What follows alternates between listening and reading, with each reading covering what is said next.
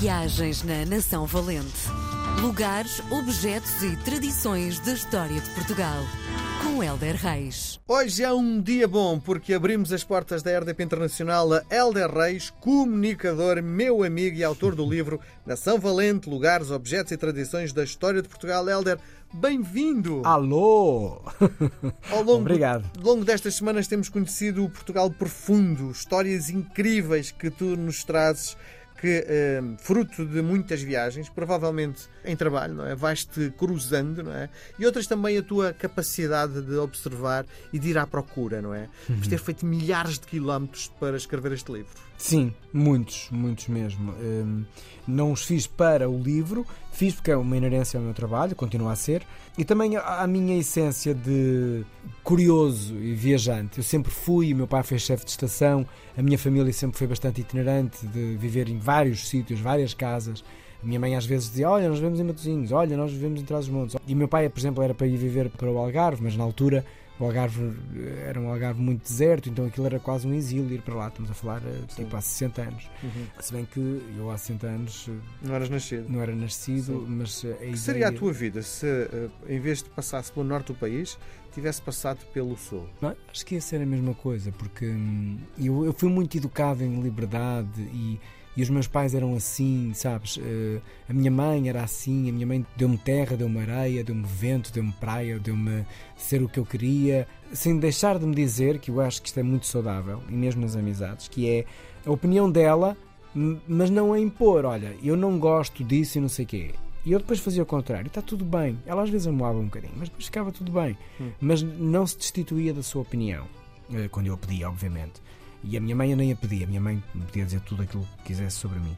E eu fui muito criado nesta liberdade. Eu acho que se, eu vivesse em Lisboa, se os, meus, os meus avós eram alentejanos, melhor, nasceram no, no Alentejo por motivos de trabalho e ficaram lá uma temporada. Se eu fosse alentejano, eu, eu ia ter esta mesma liberdade, ou transmontano. ou- Eu acho que passa muito pela pessoa que te cria, que te dá, não tanto pelo sítio, Sim. digo eu. Bom, isto tudo para dizer que fizeste milhares de quilómetros. São chato. Não, o que, é... o que é que nos trazes hoje? Ora bem, se eu te disser a expressão renda de ouro, faz-te lembrar o quê? Faz-me lembrar.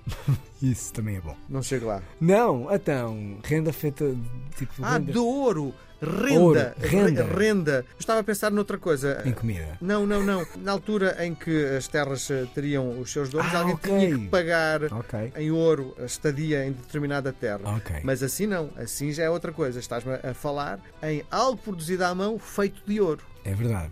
Que se chama filigrana Ah, e que é certeza. uma coisa incrível e que eu ainda hoje, quando vejo, penso como é que é possível fazer filigrana? É incrível. E nós achamos, eh, quando falamos de renda em ouro, é uma expressão que se vai eh, lendo e ouvindo muitas vezes na área. E, eh, mas é isso, é, é uma.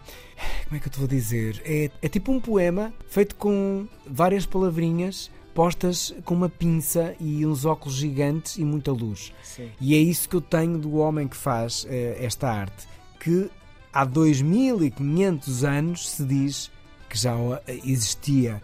O que eu acho ainda mais impressionante. Portanto, nós achamos que é uma coisa até nossa e quando falamos de rendador falamos muito ao Minho, vamos muito, eh, até mesmo em Lisboa, é muito abundante nos pequenos souvenirs e tudo, e estamos aqui com a filigrana que achamos que é uma coisa muito nossa, meus caros, lamento informar, mas não, é uma, é uma coisa do mundo. Sim. Em jeito de curiosidade, vale a pena já conhecer o Museu de Ouro de Travassos, que é uma viagem no tempo, e o Museu também da Filigrana em Lisboa, que tem entrada livre, inclusive, portanto, eh, toca a correr até lá. O que se diz da filigrana, 2500 anos, hum, depois chegou à Europa e no século XVIII teve ali um expoente máximo, mas na Península Ibérica te- temos esta data, 2500 anos, é é uma coisa imensa.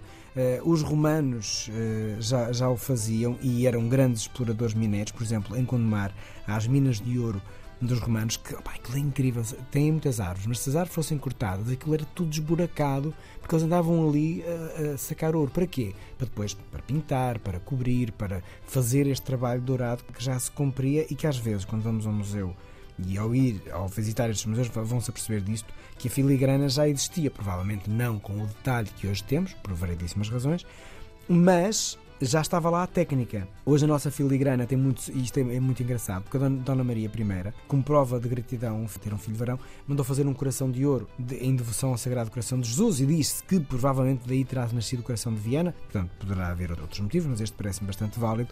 E depois também há os brincos de rainha, bastante conhecidos quando nós falamos desta arte, e que Dona Maria II, numa visita à Viana do Castelo, usou estes brincos em 1852. Não terá sido por acaso, que se chamam agora os brincos da rainha, faz todo Sim. sentido.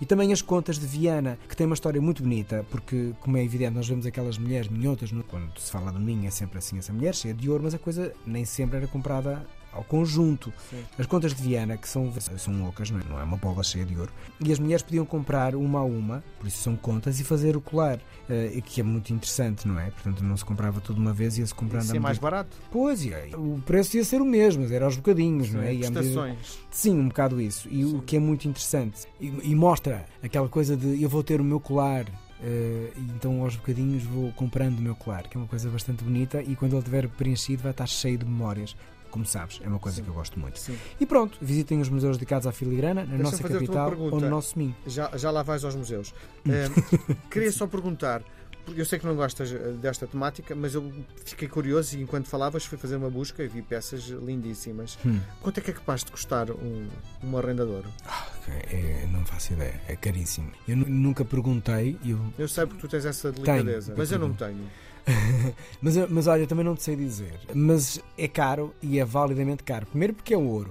Depois porque. É feito dá... à mão. É tudo feito à mão. É tudo, tudo feito à mão. Vale mesmo a pena ir eh, até uma, uma orivesaria que faça, que não se chama orivesaria, chama-se uma oficina uhum. e tem-nas rapidamente ao seu dispor, ou em Condomar, ou em Povo de Linhoso, que de facto são sítios onde a filigrana acontece com abundância. E é muito fácil alguém te abrir as portas e te mostrar um mundo fascinante, aquelas mesas em madeira, cheias de uh, truques para que não se perca o ouro no chão. E depois há uma técnica, eles têm uns estrados, depois levantam os estrados e aspiram, porque obviamente há muito ouro que vai caindo. E todos juntinho dá para muita coisa. Nada se desperdiça. São sítios que vale a pena ir. E ao ires e ao veres, percebes que está muito trabalho. E trabalho, tempo e uma matéria-prima muito cara. Portanto, façam lá as contas. Muito bem. Para fecharmos a conversa, onde é que estão disponíveis os museus? Então, vamos até ao Museu do Ouro de Travassos eh, e também eh, as oficinas de Gondomar, de Povo de Linhoso, é fácil encontrar, e também em Lisboa, um museu dedicado à filigrana. Muito bem. Beijo grande. De coração. Viagens na Nação Valente. Lugares, objetos e tradições da história de Portugal. Com Helder Reis.